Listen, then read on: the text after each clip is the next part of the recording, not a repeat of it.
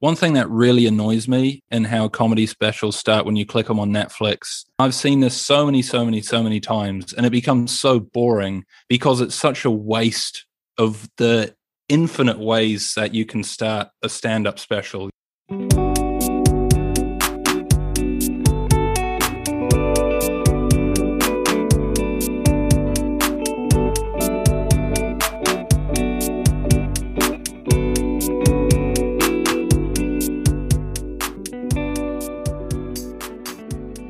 Welcome to Gespräche über Comedy, Conversations about Comedy. I am Bernhard Hiergeist, and this is a podcast by German comedy magazine Setup Punchline. Setup-punchline.de. Today's episode is in English again, but you can also find a link to the German transcript in the show notes.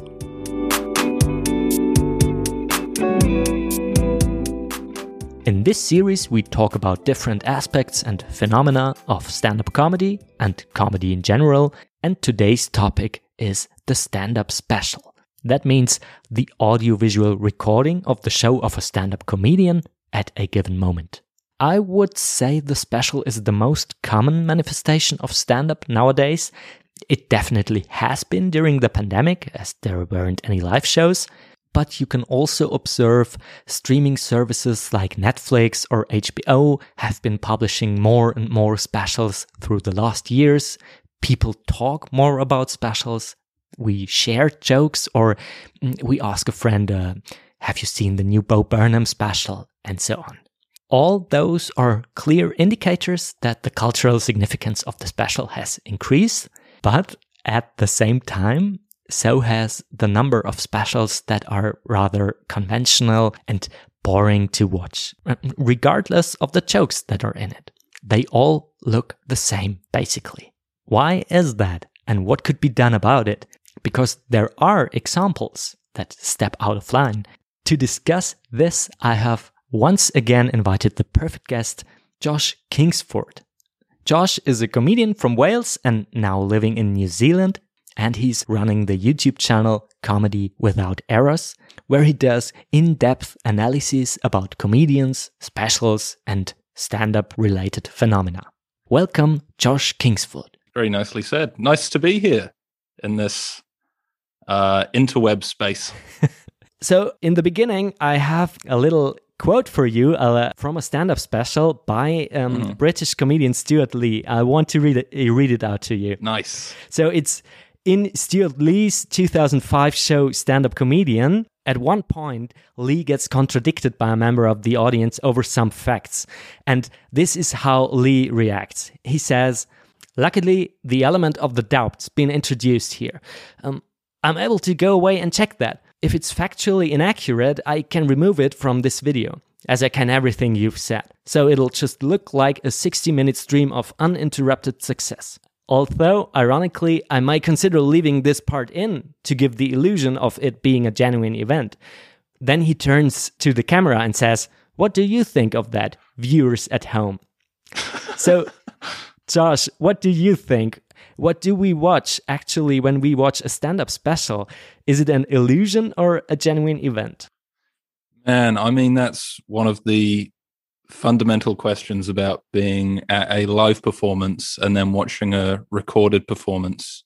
I suppose what Lee's pointing out there is that whatever you're watching on screen when you watch a stand up special, things can be manipulated and changed in the edit and post production. Audience laughter can be lifted, uh, jokes can be put in ways um, or segued together that aren't true in the live performance. So, what you see in a lot of Netflix specials is how, without realizing it, how contrived and how forced a stand up special has been put together uh, to appear like a series of seamless killer jokes that the comedian is delivering. Whereas in reality, in the live performance, it could be completely different. And what is your approach when you watch a special? And uh, maybe let's start. How often do you watch a special before you can do an analysis? Man, that is um right now my next video is going to be on Bo Burnham. So, yeah, of course. Because Inside just came out and that special was I'm still kind of absorbing it, I suppose. It's it's amazing and it's so multifaceted and multi-layered. I think I've seen it five times now, and I'm going to go through uh, back over all his old stuff and go through the interviews before I start prepping what I think a video could be on. But Burnham Special is by far one of the most complex specials I've seen, and that's because he engages with it on a genuine cinematic level, and how so much of how you watch it is the way it's filmed and the way it's edited. So that needs much more time, yeah, to put together. Whereas in regular stand up specials, I don't know, I watched them two or three times. Most stand up specials that you see are purely just capturing the comedian's jokes. That's all the any Netflix special you see is just about capturing a live performance. It's like capturing a music concert or like capturing Coldplay or Adele sing their songs or whatever. Whereas what I'm much more interested is how you can turn stand up into a genuine cinematic form and use cinematic techniques to make the jokes better and to make it feel like an experience for the viewer at home instead of just a recording that you filmed and is then distributed kind of carelessly.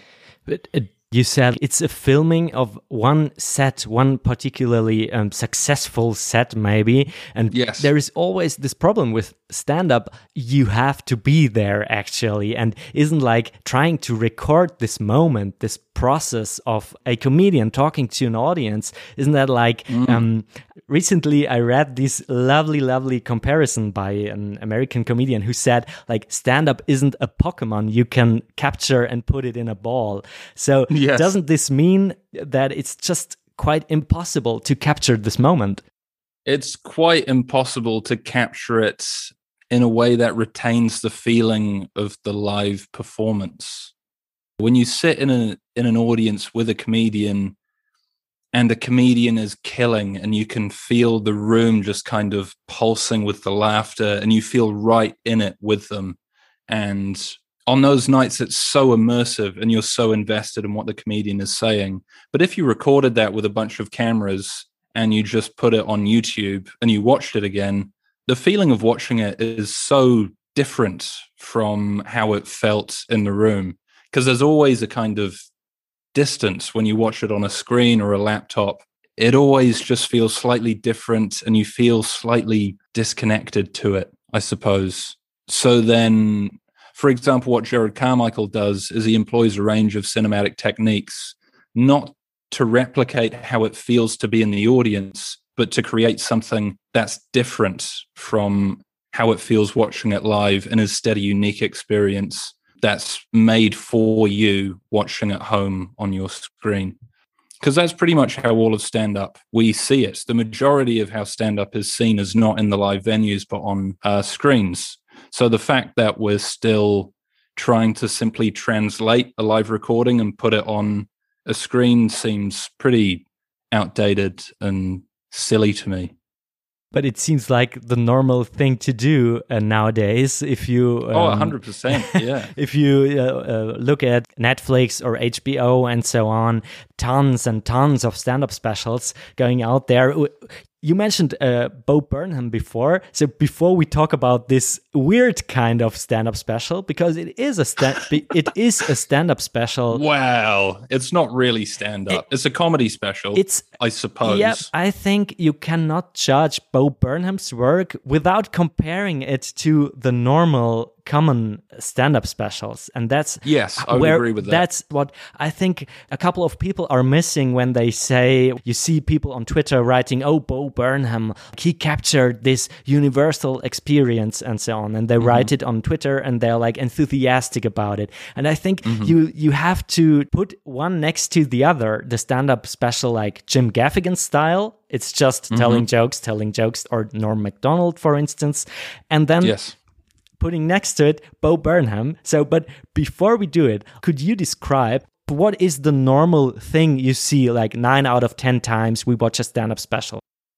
Okay, so a comedian has a bunch of jokes uh, and they want to record the jokes. So, how Netflix will um, film them is they will have a bunch of cameras set up in usually a theater or quite a big venue. Um, They'll film the comedian's performance from the start to the finish, including them walking onto the stage and saying goodnight at the end. Uh, usually, they'll put their best joke at the start of the special and their second to last joke and their second best joke at the end of the special. And it just kind of evolves from that. They're captured at really basic, easy cinematic angles, and it's really boring and plain. And how it's filmed in no way enhances the jokes or what the comedian is saying because it's purely just about recording it. There are a lot of types a lot of examples of of stand-up specials that do it differently. So you mentioned um, a special could enhance the type of jokes one comedian is telling. So how can specials do this?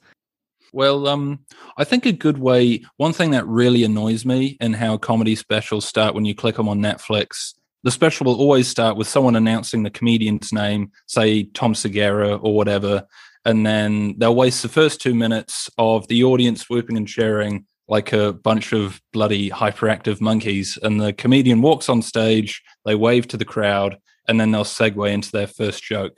And I've seen this so many, so many, so many times, and it becomes so boring because it's such a waste of the infinite ways that you can start a stand up special. You can start it in the middle of a joke, you can start it on a punchline, you can start it in a tense moment, you can start it on a close up or a wide shot, some way that gives an impression of who this comedian is and what they're like. And instead, they always show them from this wide angled shot of them toddling onto the stage and waving at the crowd like a big banana. And it infuriates me. So, as a counterexample to that, on the video I did about Jerrod Carmichael, his special starts with it's a long shot of him just typing on his phone. And then the camera cuts and it's him in the middle of a joke. The camera's right up into his face, and it's a super intimate moment that he segues on into the rest of the special. But as just a way to start a special, it captures him as a comedian pretty perfectly because it's a close up shot. He does these quite quiet, intimate, really intense jokes. And to get him in a moment of complete intensity with the audience is a perfect introduction to who he is as a comedian. Whereas if it was just filmed like any other Netflix special, you wouldn't have any idea who he is as a comedian because it would just be him walking on stage saying hello, boring, boring, boring. And then you can only get, yeah, an idea of who he is through the jokes as the show goes on filming a special like um, Jerrod Carmichael did it. Like uh, the special is eight or not eight, but the sign for infinity, I think. But it's, it's either eight or infinity. Who who knows? Yeah.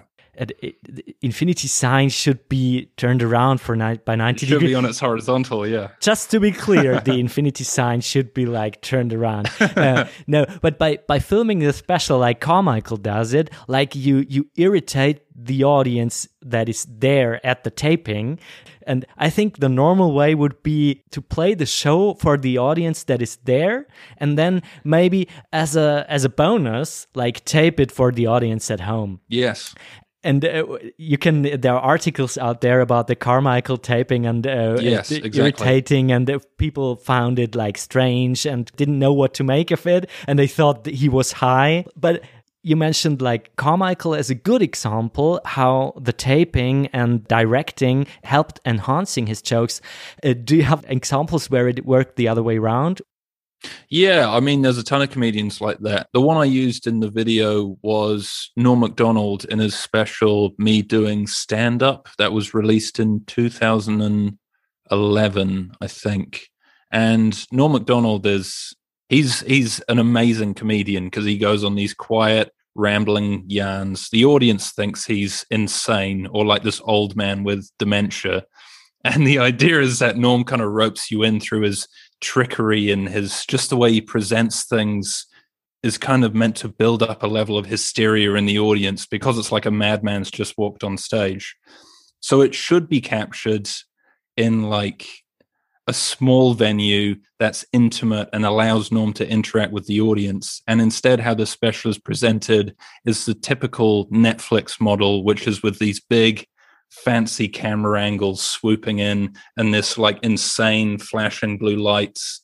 um, and him like walking out onto the stage like he's a god, whereas that completely goes against everything that his comedy stands for, which is like small, intimate, rambling yarns. And he's and he, you know, he's presented like he's I don't know some kind of rapper. Yeah, it's just dumb. It's just, it's just uh, it's just utterly silly. And I know Norm's smart enough to know if someone told him like you shouldn't be filming it like this because it would it makes you look like a like a pop star, then he'll go, "Oh yeah, I should film it a different way."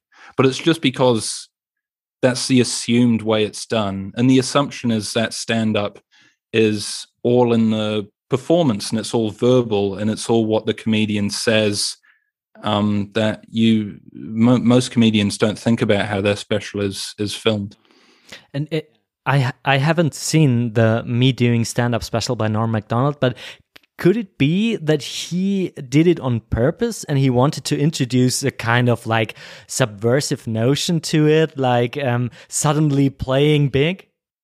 I i googled it to see um to see if norm did this to make it look like he's some rambling old man that comes out into this crazy lights and spectacle and then is completely subversive in the anticlimax of him delivering jokes that are completely at odds with um, how he's presented on stage.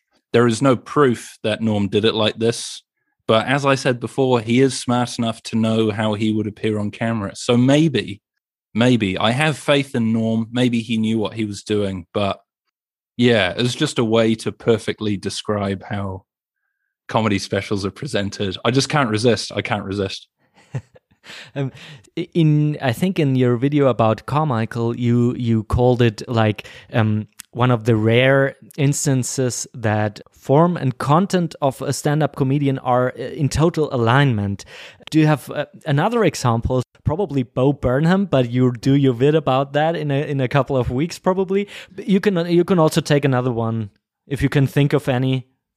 Yeah, I mean Stewart Lee, as you said at the beginning, he films his specials really really well and he captures it. He's one of the comedians that's come the closest to capturing it on the cameras like it is like he actually performs it in the room and that's because he has camera angles that are down in the audience's level and he films it so that he's always relating and interacting with the audience and when jokes don't work because it's kind of it's kind of second nature that in a comedy special, if a joke doesn't work, you can alter the laughter in post production and you can bump it up to look like the comedian is always killing. And there's, yeah, there's documented proof that that happens a lot. But when Lee tells a joke that isn't intended to get a laugh, or like the laughs are just honestly presented how they are in the room. And because Lee is so um, up and down, there are like whole stretches of five, ten minutes where there's where the audience is barely making any sound because he's pushing them so hard into territory that isn't usually funny that you get that feeling of tension in the room because you can see and feel the audience and it's it gets closer to how it would feel like to be in the audience I've talked to this about comedians who said, no, a, a, special's purpose is to capture the jokes. And uh, they don't want it to look cinematic. But Stewart Lee would be uh, a great example for um, that it doesn't need to be cinematic to be different than other specials. Yeah, 100%. He finds a good balance. I think because you can get a bit pretentious when you, because stand up is such a pure and honest art form in a way you want it to just be a comedian on stage telling his jokes and that's all it is. And you don't want all this camera trickery getting in the way or distracting from you know the jokes and the punchlines and whatever. What i've talked about on the channel like drew michael's special for example that is filmed with no audience and he talks directly to the camera is a really extreme example of how cinematic techniques can overtake the how the comedian would uh, perform in the actual room.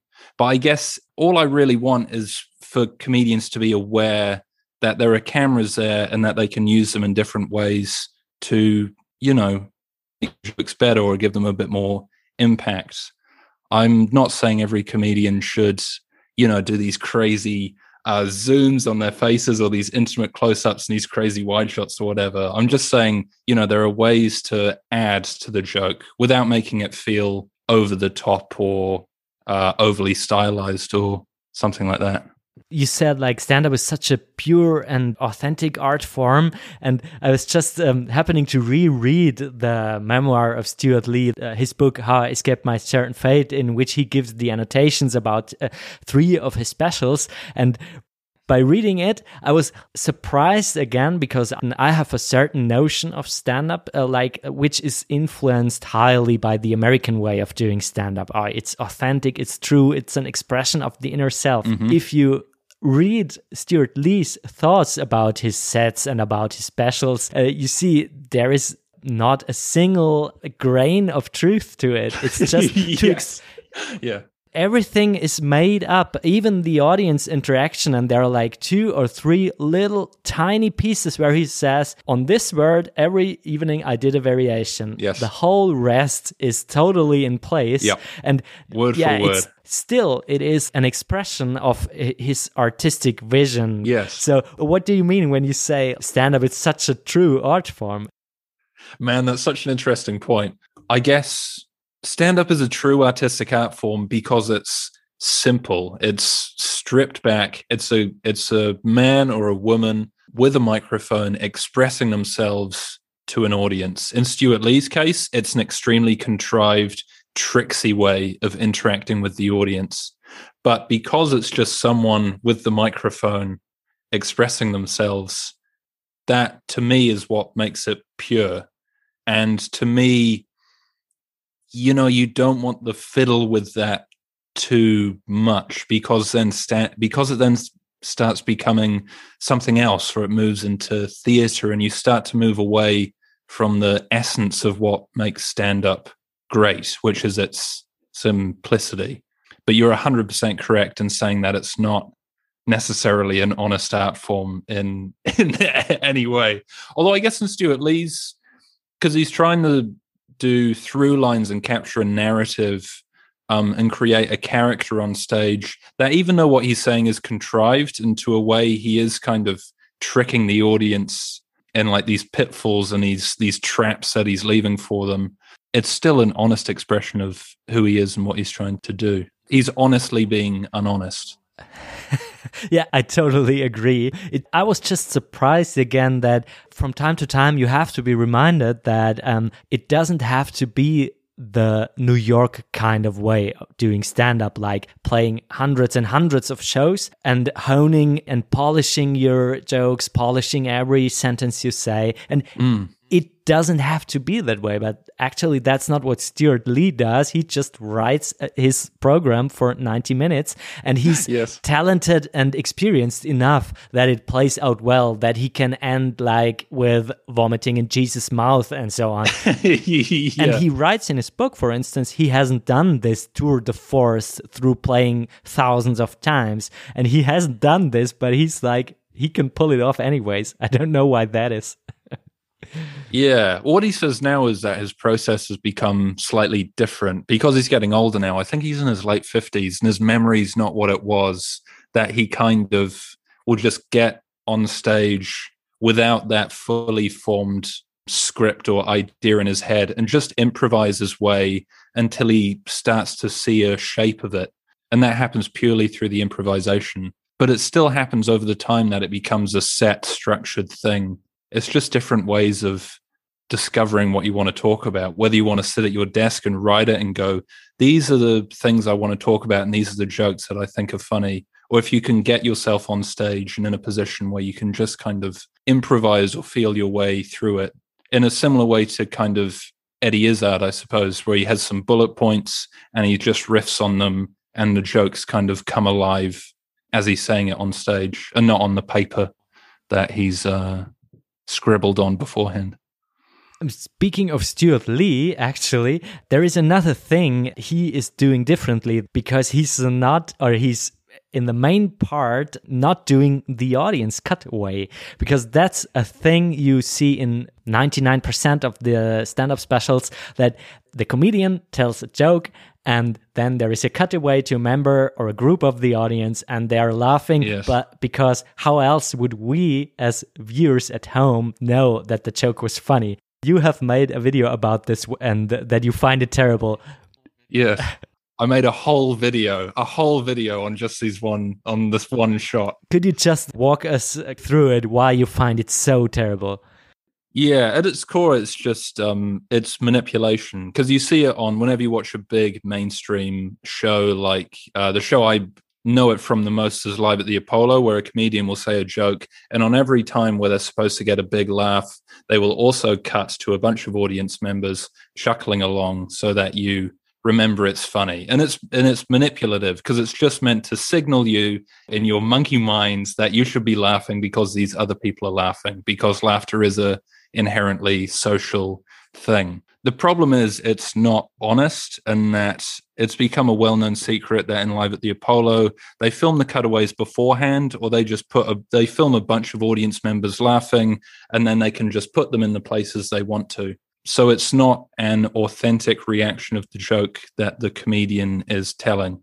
It becomes slightly more complicated in that there are instances where comedians use cutaways that are reactions to the joke they're telling at the time that that is a live in the moment reaction but the point i bring up in the video is that because these shots i connect them so deeply with being tricked and manipulated that whenever that is done i just feel like i don't know someone's getting away with something that they're trying to manipulate me and it pulls me out of the moment. It pulls me out of the joke the comedian is telling. So then the rest of the video is dedicated to just finding ways to get the audience involved with the show and reacting to the jokes without cutting to their stupid big laughing faces directly.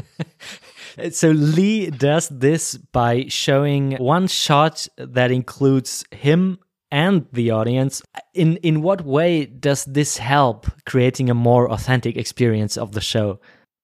Yeah, I guess when um when you can see the audience reacting to a joke in the same shot as the comedian is telling it, there's no way that that can be faked. I mean, they're not going to pull out some high end CGI to put a laughing audience in the back of that shot. You know what I mean? So um, maybe, maybe that's what's yet to come. Yeah, yeah. Who knows? I mean, some of the com- Dave Chappelle has the budget to do it. He could fully drop in a whole CGI crowd in hysterics every time he says a joke. But I prefer that much more because you know it's a live reaction. There's a comedian there. You can see the audience's reaction in the moment, and it makes you feel like you're in the audience and you're part of the show because it's all the punchline and the joke and the reaction are all happening at the same time. And that what that seems real and pure and authentic to me. And I think that's the right way to, to capture it. Although in Stewart Lee's case, in 90s comedian, he does use those cutaway audience shots, but they don't feel manipulative because he cuts to shots of the audience when they are not laughing at all or they're clearly having a bad time. There's one shot where he, he, he cuts to a lady who's just shaking her head like this is the most disappointing thing I've ever seen. And then that, but that's funny in its own way because it could be manipulative. It could be Stewart Lee wanting you to know that this is a bit of the show that is meant to be offensive but it doesn't feel as bad because you know it's not just someone laughing along you could either you could show like audience members who are not doing the expected thing which is laughing or you could take it even further for instance chelsea peretti did it in his in her uh, one of the great special mm. where she hired actors to play audience members or she's showing a dog or a baby or yes. a, an old man drinking tea so that it directs your attention to how fully made up everything is normally so that it adds a, a, new layer of, of understanding, a new layer of experience to the whole thing. It's weird in the first place, but after that, it, it, it gets more and more, yeah, this is actually, this is more authentic than the other stuff that shows me laughter and laughter again. Exactly. Yeah. That's why it's jarring at the start, is because you see it and it's so obviously fake that you go like, is what she's doing fake as well? Is she forcing the whole thing? But after you accept that uh, those moments are contrived, then it just becomes funny. It becomes part of the thing. And there's even a, a shot that I thought was particularly funny was it was a dude that uh, bends over in hysterics and he has to be led out by psychiatric nurse, nurses because he's laughing so hard. And I thought that is that is live at the Apollo just assassinated. yeah, I, I love that shot too because it it shows you that laughter is appreciated, but not too much. You don't want it to disturb the actual show, but actually you want people to laugh that they feel physical pain, but you don't want that. So what do you want? What what is it you want? Laughter as hard as possible or or not it's a, a very clever way. It, it's just one shot and peretti says so much about the whole issue of filming specials. Yeah she yeah she pretty much satirizes the whole of current stand-up specials in a in about five seconds of footage which is pretty impressive. And then there's the rest of the special too which is a brilliant satire of how specials are put together as well so uh, I'll put a link and a list of all the specials we mention in this episode in the show notes, so listeners can look it up. Um, so in Germany, for instance, we have a couple of people who have now published specials on Netflix, and we're far from experimenting with the art form of the special. So now it begins that specials are getting out there, and maybe it takes uh, some additional time that comedians will experiment. For instance, there is one German comedian, Maxi Gstettenbauer, who experimented with the round stage. He was standing in the middle and people were seated around him and it was just like 100 or 120 people very interesting but then something uh, quite crucial happened because he was filming it and the cameras were never standing still. They were constantly moving. Mm. It was like a 50 minute special or 45 minute special. You were feeling like getting off a roller coaster. I was feeling sick watching it. I couldn't concentrate on the jokes because they were overdoing it. So let's test out this new, yes. oh, we have cameras on rail tracks and let's test it out how it turns out if we constantly keep them moving. And I was like yeah. feeling sick afterwards and couldn't remember a single joke. It was just strenuous to watch. Well, that's the whole idea of that, that that's someone doing stand up. that's why I don't want stand up to go, is they just want to use cinematic techniques that look cool, but they don't think about how that actually will impact how it looks. They just think it looks cool, like it'll look like Transformers. We can have the cameras spinning, it'll be crazy, it'll make the joke so much funnier. And then you watch it, you realize you haven't thought about it at all, and it just makes you feel it makes you feel sick. At least there is some experimentation. Yes, the thought is there. At least they're aware that, you know, the camera can be used to do something. what kind of experimentation do you see on a on a global scale with a global focus? Will the normal special always be the normal special and there will be like 2 or 3% of experimental stand-up specials or do you see certain shifts and changes? I think you are seeing slight shifts already in comedians choosing interesting venues and there is becoming much more of a awareness of how specials look and are filmed. So I think the baseline for how stand-up specials will look um, will increase in quality, and I think that's happening already. I think in light of just COVID happening, and also just seeing Bo Burnham's special recently, I'm hoping that'll lay some foundations for comedians going forward in terms of that they should know that a stand up special can literally be anything and it can look like anything. And that's what Drew Michael's special in 2018 did as well, is it strips stand up back to the fundamental ingredients and it reassembles it in a way that you haven't seen it before, but is still interesting and engaging. And it's not what you're used to and it's really different, but it's exciting. And I'm hoping the way Bo Burnham's special has been put together and what an insane leap forward it is for how stand up specials can be that you know hopefully that'll lay the foundations for more comedians to do not just minor experimentation but quite drastic stuff in in the future that being said bo burnham is an auteur and his stand up was always kind of leaning towards theater and performance art anyway. But yeah, I hope more stand up specials start to follow in more experimental paths. So it would be exciting and it makes it makes it more fun to watch. Do you think like that the more theatric approach, that kind of focus on performance that Bo Burnham gives, um, that is something comedians should embrace? Uh, the opposite being just concentrating on jokes and delivering them. Yeah, well, I mean, it's hard for me to say because I can get very pretentious about this stuff and very, very wanky about.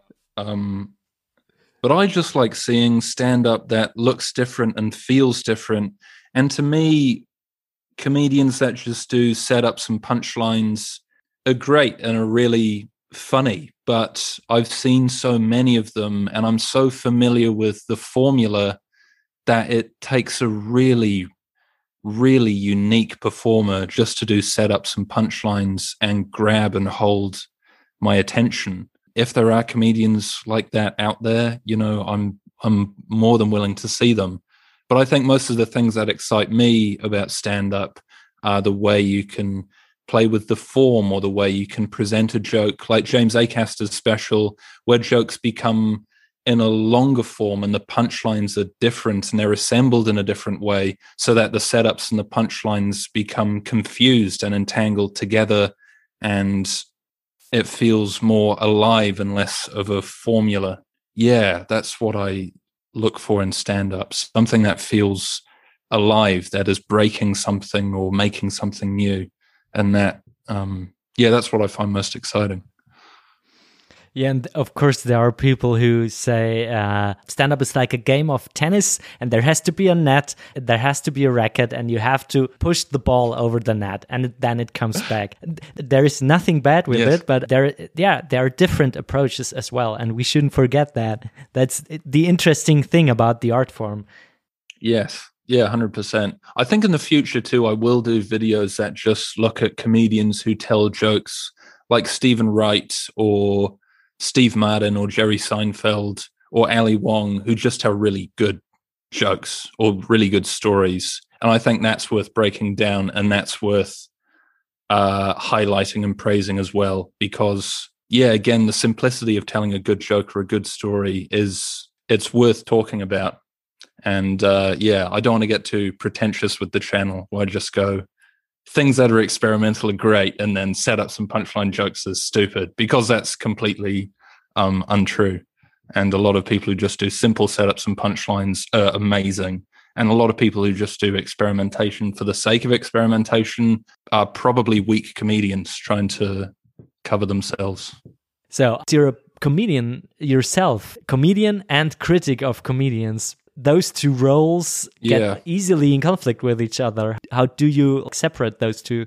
Yeah, it is it is a conflict and it's not one that I've fully come to terms with yet because I started the channel during COVID and then I haven't performed with any regularity since then. So I'm interested to see what'll happen when I am gigging regularly again. But I think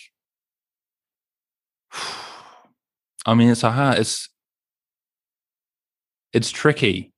I think just treating my comedy, uh, not overthinking it and not overanalyzing it, and just being comfortable with the jokes that I write and I tell. I don't know. I don't know. It's a good question. something to think about. It is something to think about for sure. I find this so interesting that you said uh, you watched Inside five times. I have so far just made the first 10 minutes yes. because there has always been, and you shouldn't skip. And um, now I should rewatch it from the beginning, of course, because this is this kind of cinematic experience. Mm. You can't just pause and push play again. You have to watch it from the beginning till the end. But uh, yeah. Uh, when you uh, watch it, what are you looking at yeah. exactly? Oh man. Where um I haven't really taken any notes on it. I just want it's so dense and there's so much going on that it becomes a point where I just want to watch it enough times so I kind of feel like I know it or am more familiar with it. Because watching it once and twice, you're not really um really coming to terms with what he's what he's talking about. And each time I watch it, I find something new. So I will be taking notes on it uh, when I watch it next. But um, yeah, I'm not looking out for anything in particular. I'm just trying to grapple with it and let it sit in my head, and hopefully, it'll, you know, the thoughts will come on their own to a degree. yeah. yeah. Yeah, some sometimes they do, sometimes they don't. That's my experience. Sometimes you really have to force it. Yeah. Yeah, yeah that's uh, sometimes it's so hard to criticize and then you're i have this problem with every special i watch and yeah. want to write about which are mainly um, german yeah. specials of course because there is a huge lack of coverage in the german media they of course nanette and now bo burnham some people are writing about it the mm. media don't consider it comedy the art and culture sections of the huge newspapers can write about bo burnham but because it's art it's mm-hmm. evident to everyone everyone that it's art, so we write about it. Yeah, I've, it's like the same with um, Robin Williams. Like his acting performance isn't like Good Will Hunting is seen as artistic expressions, but his stand up is just seen as as stand up. You know, really, that was stand up was Robin Williams' love and the thing he kept returning to. So surely the biggest artistic re- expression is in his comedy and not in the things he did outside of stand up because that was his whole you know, that was his soul in there. It is really funny reading the reviews for Bo Burnham in that it's almost being universally disregarded as a stand up or even comedy. And that it's suddenly like Bo Burnham's gone from lowly comedian to high end artist, and that they leave one thing and then just jump to the other without going, look, maybe there's artistic work here. And then beyond that maybe there's artistic work in in all comedy. Thank you so much for being here josh kingsford. It's been my pleasure. Thanks for thanks for talking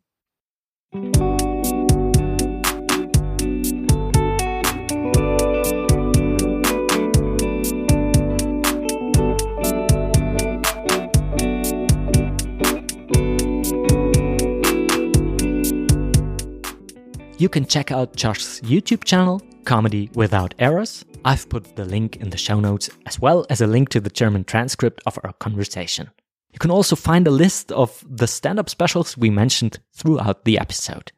If you want to support Set Up Punchline, share or recommend the episode to a friend, you can also support me financially. The information is once again in the show notes. Anything is appreciated.